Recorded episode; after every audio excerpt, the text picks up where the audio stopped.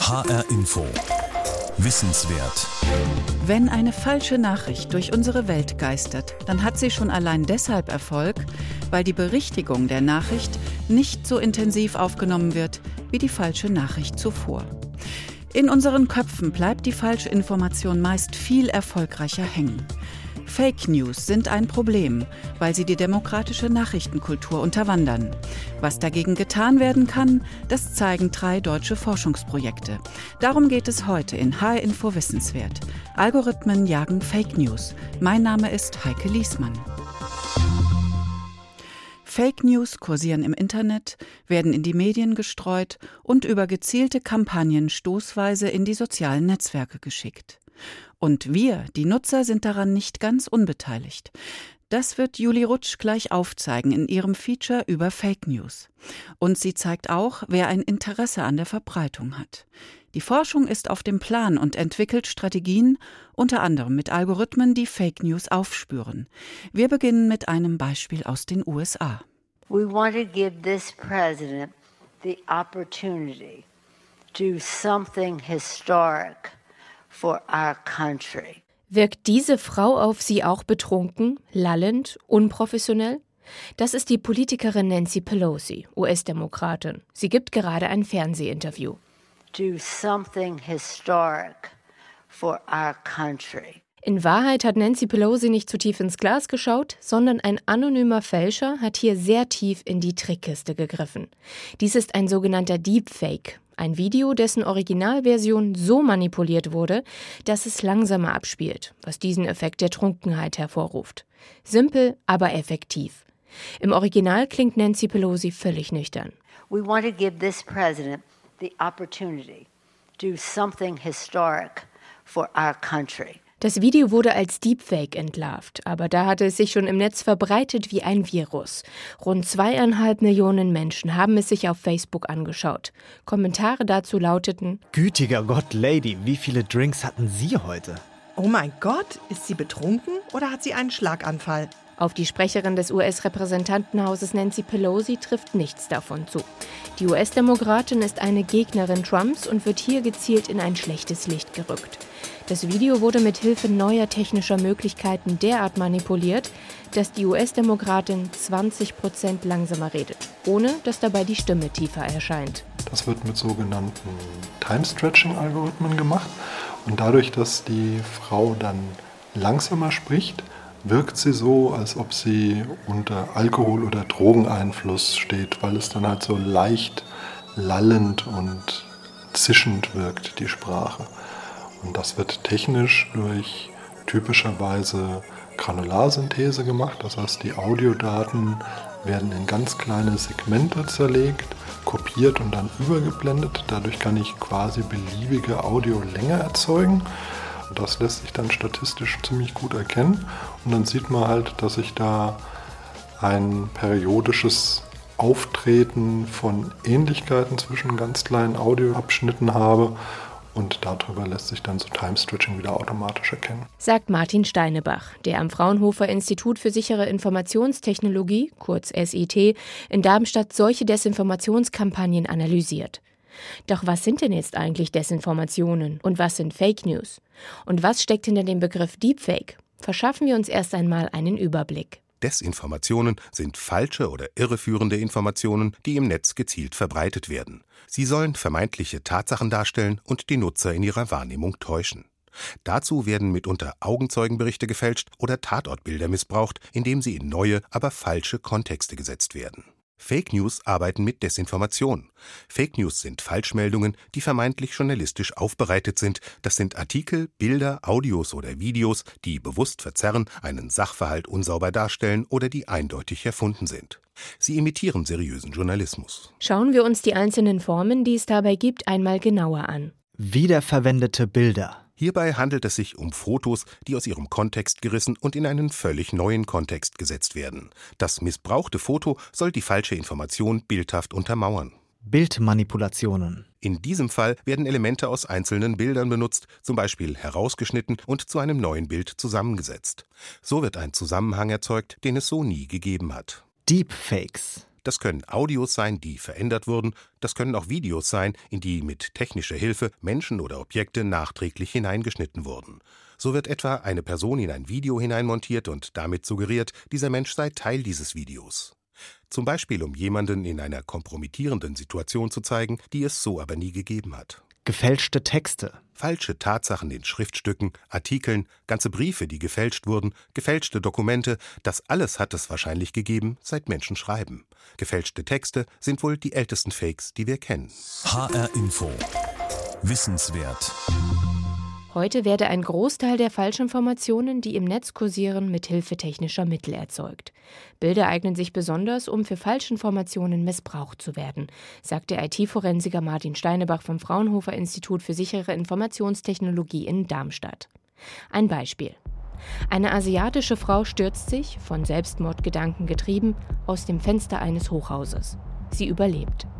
Jemand hält in diesem Moment seine Kamera in der Hand und fotografiert diesen Sturz. Das Foto geht einmal quer durch die Boulevardpresse. Ein paar Jahre später reißen Anonyme das Foto aus seinem Zusammenhang. Sie missbrauchen es, um zwei völlig neue Geschichten zu verbreiten. Zwei erfundene Berichte mit einem Ziel: Stimmung gegen Muslime zu machen. Martin Steinebach. Einmal war es ein muslimischer Vater, der seine Tochter, die irgendwie entweder konvertiert sein sollte oder sich mit dem Christen eingelassen hat, aus dem Fenster geworfen hat. Und das andere Mal war es ein muslimischer Mob. Und beide haben einfach diese unglaublich greifenden Fotos genommen. Ja, das, man sieht ja einfach eine Person, die da im freien Fall ähm, an den Stockwerken vorbeirauscht. Und haben die quasi als Belegfotos verwendet. Und die sind unheimlich ähm, stark verbreitet worden. In beiden Fällen sollte eine verzerrte Sichtweise etabliert werden. Muslime seien gefährlich, unberechenbar, kaltblütig. Katharina Bader von der Hochschule der Medien in Stuttgart hat mit ihrem Forschungsteam herausgefunden, dass in zwei Dritteln der Fälle von Falschinformationen rechtspopulistische bis rechtsextreme Motive eine zentrale Rolle spielen. Dazu haben die Wissenschaftler rund 500 Fake News analysiert und auch festgestellt, dass häufiges Ziel dieser Fake News ist, demokratische Institutionen wie Polizeibehörden, Medienunternehmen oder Politiker schlecht zu machen. Das ist ein Muster, das wir wirklich ausfindig machen konnten, ein Argumentationsmuster. Es wird darüber berichtet, dass Migranten kriminell sind, Verbrechen verüben und dann wird das eben als Anlass genutzt, einerseits zu sagen, ja, und wer hat diese Migranten reingelassen? Ganz oft wird es stark personalisiert auf die Bundeskanzlerin, Frau Merkel war es. Und die trägt deshalb die Verantwortung für jedes einzelne Verbrechen, ja, für jeden Vergewaltigungsversuch im Freibad, für alles, was passiert in Deutschland. Und zum anderen äh, wird eben auch ganz oft gegen Medien gewettert. Also wird ganz oft kommt da noch so eine Stoßrichtung rein. Ja, und darüber lesen wir nichts in den Medien. Das verschweigen uns die Medien, weil die Medien eben eng mit der Politik zusammenarbeiten und letztlich Weisungen aus der Politik erhalten. Dass es eine Vielfalt von Medien gibt in Deutschland, wird darin komplett verneint.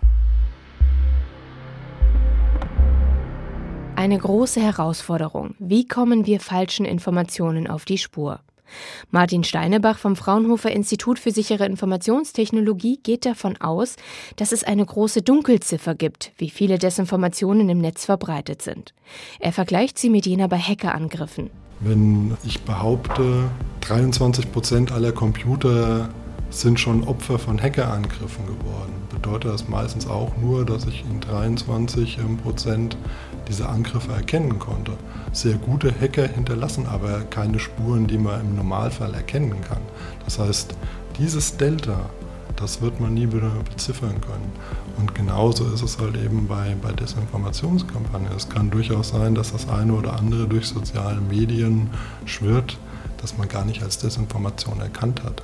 Professor Martin Steinebach und sein Team haben es sich deshalb zur Aufgabe gemacht, mithilfe von Algorithmen und im Weiteren auch künstlicher Intelligenz den wachsenden Bereich der Desinformationen zu erfassen.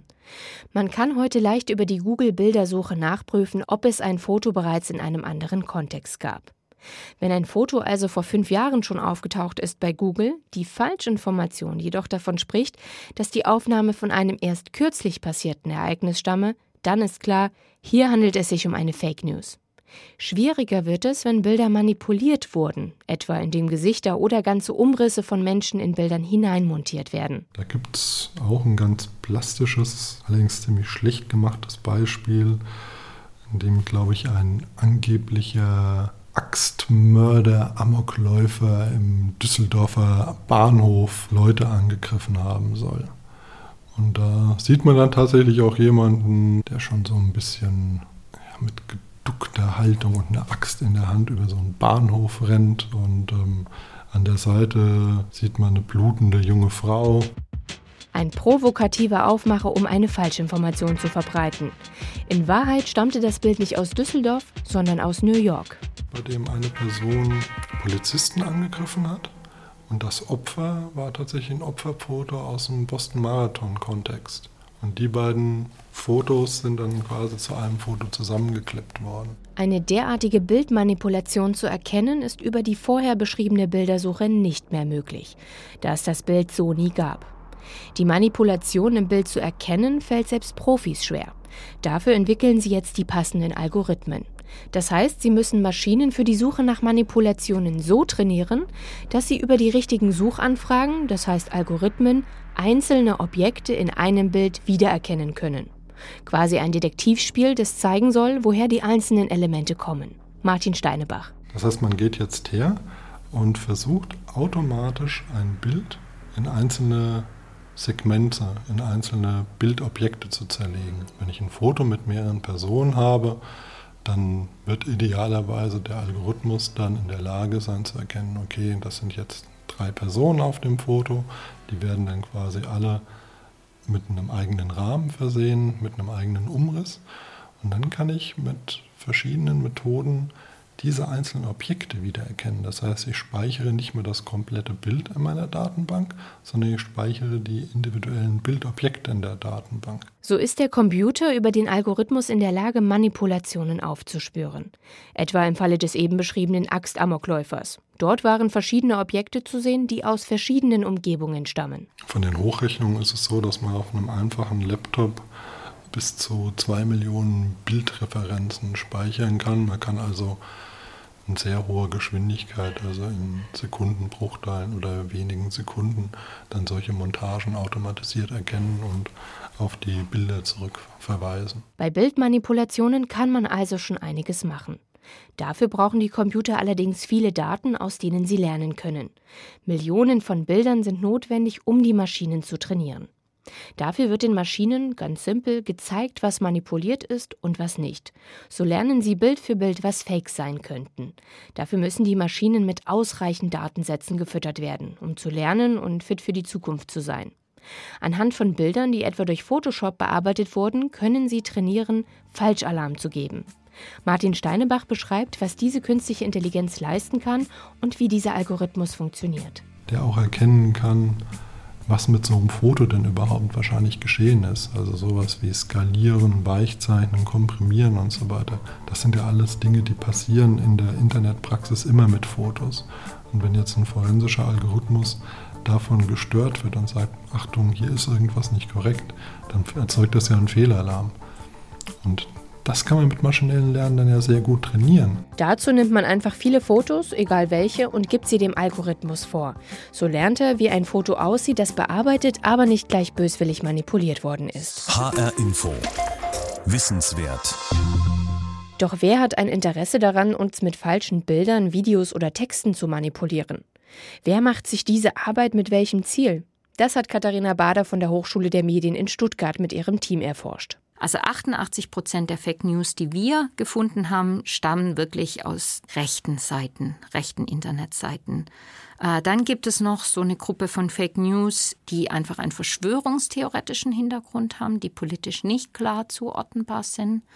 Und dann gibt es noch einen relativ kleinen Anteil von Fake News, die eindeutig links sind. Die machen etwa 4% aus, neben 8% Verschwörungstheorien, die politisch nicht eindeutig sind. Aber im Moment ist es wirklich so, dass mit Fake News zu arbeiten, also mit Artikeln zu arbeiten, äh, die so tun, als seien sie journalistische Artikel, de facto aber nicht journalistische Qualitätsstandards und Rechercheroutinen einhalten, dass das momentan in Deutschland ein Phänomen ist, das massenhaft äh, vor allem im rechtspopulistischen Bereich stattfindet.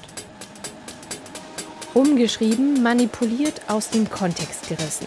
So werden echte Fakten zu falschen Wahrheiten, um eine neue Sicht auf die Dinge herzustellen. Über Internetseiten werden diese Falschinformationen dann in die Welt gesetzt und verbreitet. Dahinter stehen kleinere Gruppen, mitunter auch nur einzelne Personen, deren Impressum auf den Webseiten in den meisten Fällen undurchsichtig ist, mit einem Standort, der meist im Ausland liegt, oft außerhalb Europas. Die Mehrheit der Erzeuger deutscher Fake News, die bei uns kursieren, kommt aus Deutschland selbst, nur wenige etwa aus Russland. Das Gefährliche an ihnen ist, ihr Informationsgehalt ist, bis auf etwa ein Viertel der Aussagen, völlig stimmig. Ein Teil stimmt also, der Rest ist bewusst hinzugedichtet. Deshalb ist es auch so schwer, sie sofort als Fake News zu identifizieren. Also es gibt so Seiten wie zum Beispiel Rapefugees ist eine Online-Seite, da werden ähm, Gewaltverbrechen ähm, sexueller Art, äh, die von Migranten begangen werden, gesammelt. Und tatsächlich sind da auch Gewaltverbrechen drauf, die tatsächlich so begangen wurden. Aber in einem nicht unerheblichen Anteil wurden einfach zu den Polizeimeldungen, die existieren, irgendwelche Details hinzuerfunden. Also da gibt es dann zum Beispiel Fälle, äh, da wurde in so eine Liste von Vergewaltigungen durch Migranten in Deutschland wurden einfach dann auch Fälle aufgenommen, wo in Wirklichkeit einer Schülerin in einem Park ein Handy entrissen wurde und der Täter rannte weg. Also das ist kein sexueller Übergriff, aber das taucht dann in so einer Liste auf und wird dort als sexueller Übergriff dargestellt. Also das ist so das typische Vorgehen. Deshalb ist es auch so eine Kleinarbeit, das dann nachzurecherchieren. Und man denkt oft, ja, da gab es ja tatsächlich was und man muss dann irgendwie ziemlich genau hingucken, um zu sehen, nee, aber ähm, diese Tatsachenbehauptung ist einfach falsch. Sagt Professorin Katharina Bader. Passen solche Behauptungen in das Weltbild der Nutzer, findet ein Prozess im Gehirn statt, der nicht mehr aufzuhalten ist. Die Information wird derart festgesetzt, dass sie später kaum mehr revidiert werden kann. Selbst wenn sich herausstellt, dass die Information falsch war. Darin bestehe die größte Gefahr von Fake News, sagt Nicole Krämer, Sozialpsychologin für Medien und Kommunikation an der Uni Duisburg-Essen.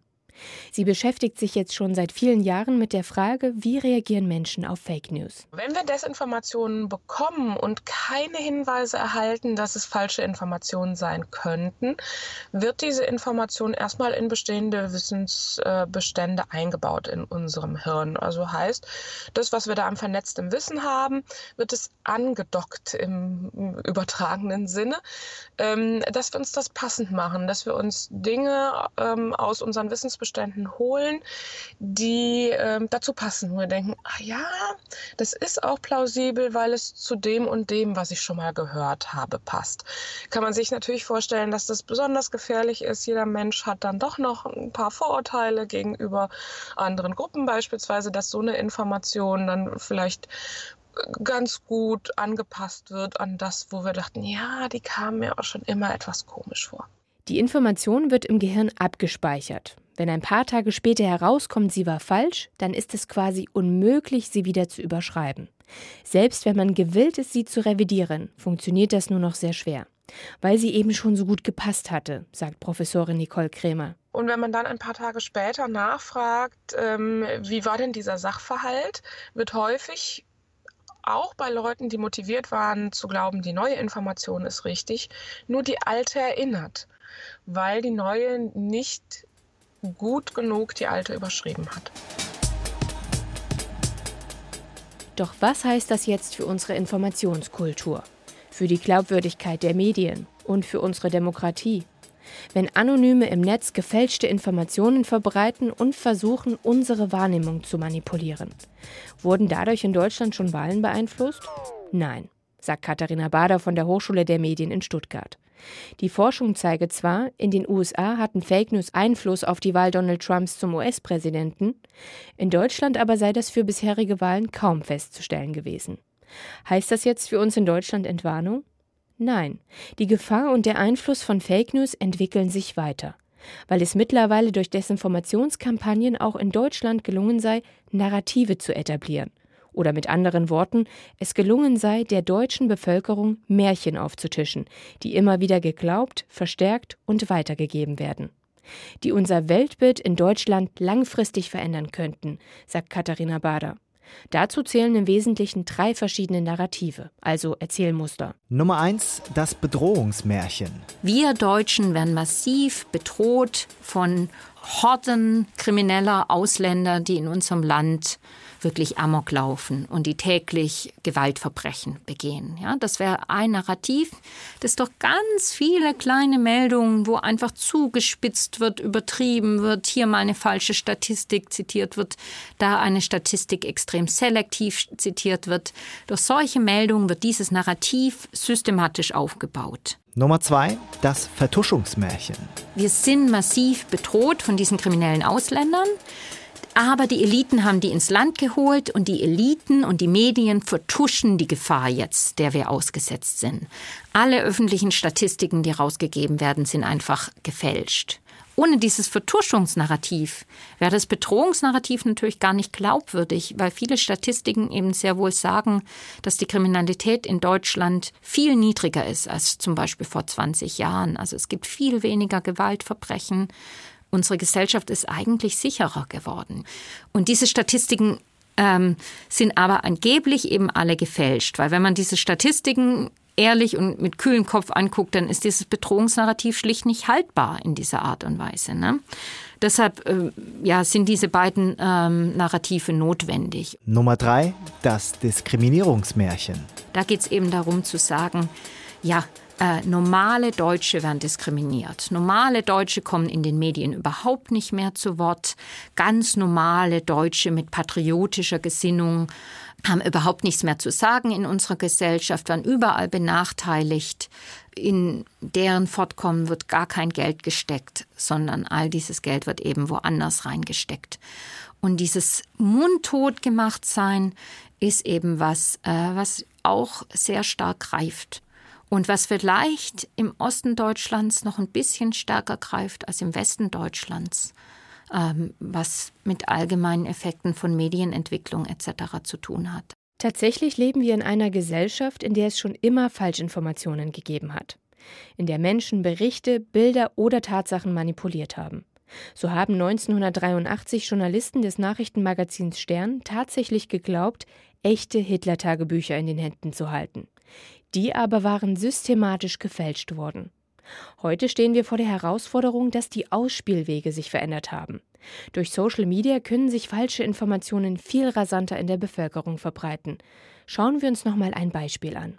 Am 27. Juli 2019 hat ein Mann einen achtjährigen Jungen vor einen einfahrenden ICE gestoßen.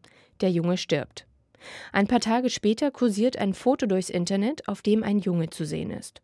Unter dem Gesicht des Jungen steht ein Text. Er suggeriert, hier handelt es sich um den achtjährigen Oscar, der, so der Wortlaut, unter die Räder des 100 Tonnen schweren ICE gestoßen wurde. Tatsächlich aber zeigt das Foto weder den Jungen, der ermordet wurde, noch hieß dieser Oscar. Der Junge auf dem Bild steht seit ein paar Jahren Modell für Frisuren und ist so im Netz immer wieder zu finden. Das Foto wurde missbraucht. Was soll das?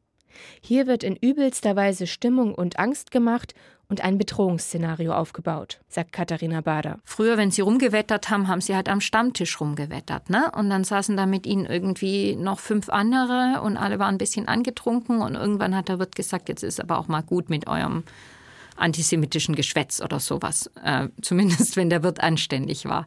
Das ist natürlich ein bisschen anders, wenn Sie jetzt äh, auf diesen Fake News Seiten und auch auf äh, Seiten von Politikern, die gelegentlich Fake News teilen oder häufig Fake News teilen, einfach mal die Kommentare auch zu lesen. Ja? Also die, die Kommentarbeiträge der User da tauschen sich einfach Leute an einem riesigen Stammtisch aus, ja, und an einem riesigen Stammtisch, wo sie mit Gleichgesinnten eigentlich darüber reden, was jetzt zu tun ist, dass man endlich auf die Straße gehen muss, dass man Deutschland rückerobern muss.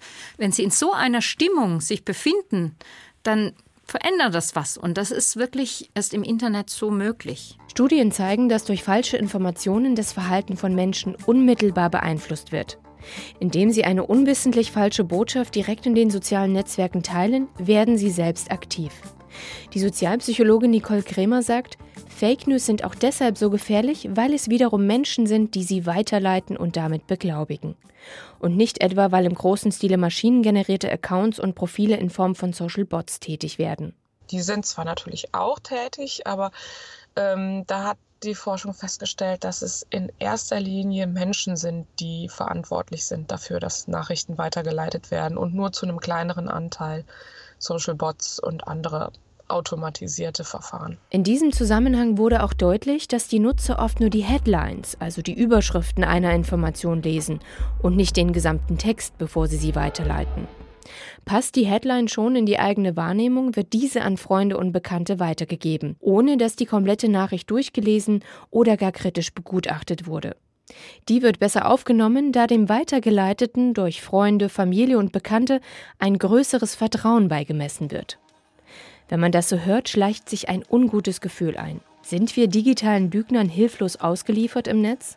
Sind wir umzingelt von falschen Informationen, die uns manipulieren wollen? Oder können Fake News und Desinformationskampagnen doch entdeckt werden? Die Sozialpsychologin Nicole Kremer sagt, es gibt eine Möglichkeit, mit Hilfe von Warnsignalen. Der Großteil der Menschen, Großteil der Personen, die bei uns in den Studien teilgenommen haben, reagieren sehr positiv auf Warnsignale. Wenn man also beispielsweise einblendet, äh, zu einer hohen Wahrscheinlichkeit ist diese Information falsch, ähm, dann führt es dazu, dass Menschen das direkt weniger in äh, ihre Einstellungen einbauen. Ähm, und Dabei ähm, sind verschiedene Dinge wirkungsvoll, sowohl solche Warnhinweise als auch die direkte Gabe der, der neuen Information, der richtigen Information. Letzteres scheint insbesondere dann besonders wirkungsvoll zu sein, wenn das nochmal auch in eine ähm, narrative Struktur verpackt wird, ne, dem eine Geschichte gegeben wird sozusagen, die man dann auch einfacher in die Wissensbestände einbauen kann, um dann eben die alte falsche Information zu überschreiben bleiben. Fake News wie manipulierte Bilder oder Videos, gefälschte Texte, es gibt sie, das ist Fakt. All dem auf die Spur zu kommen und damit der Einflussnahme durch Desinformationen entgegenzuwirken, das ist ein riesiges neues Aufgabenfeld für Forschung, Medien und Politiker. Moderne Algorithmen können dabei helfen, Falschinformationen zu entlarven. Die Forschung dazu läuft, unter anderem am Fraunhofer Institut in Darmstadt. Schwieriger scheint es, einmal gestreute falsche Informationen wieder aus den Köpfen der Menschen zu bekommen. Sogenannte Warnsignale können erste Schritte sein, unsere Aufmerksamkeit zu schärfen. Das heißt aber auch, dass die sozialen Netzwerke damit beginnen müssten, solche Warnsysteme im großen Stile einzusetzen. Denn die Macher von Fake News werden nicht aufhören, unsere Weltanschauung zu verzehren, um ihre eigene zu etablieren. Wir können ihnen das Handwerk legen, durch Aufklärung, denn wir entscheiden, was wir glauben und was nicht. Wir entscheiden, was wir glauben wollen und was wir weiter verbreiten. Algorithmen jagen Fake News. Das war ein H-Info Wissenswert von Juli Rutsch. Mein Name ist Heike Liesmann.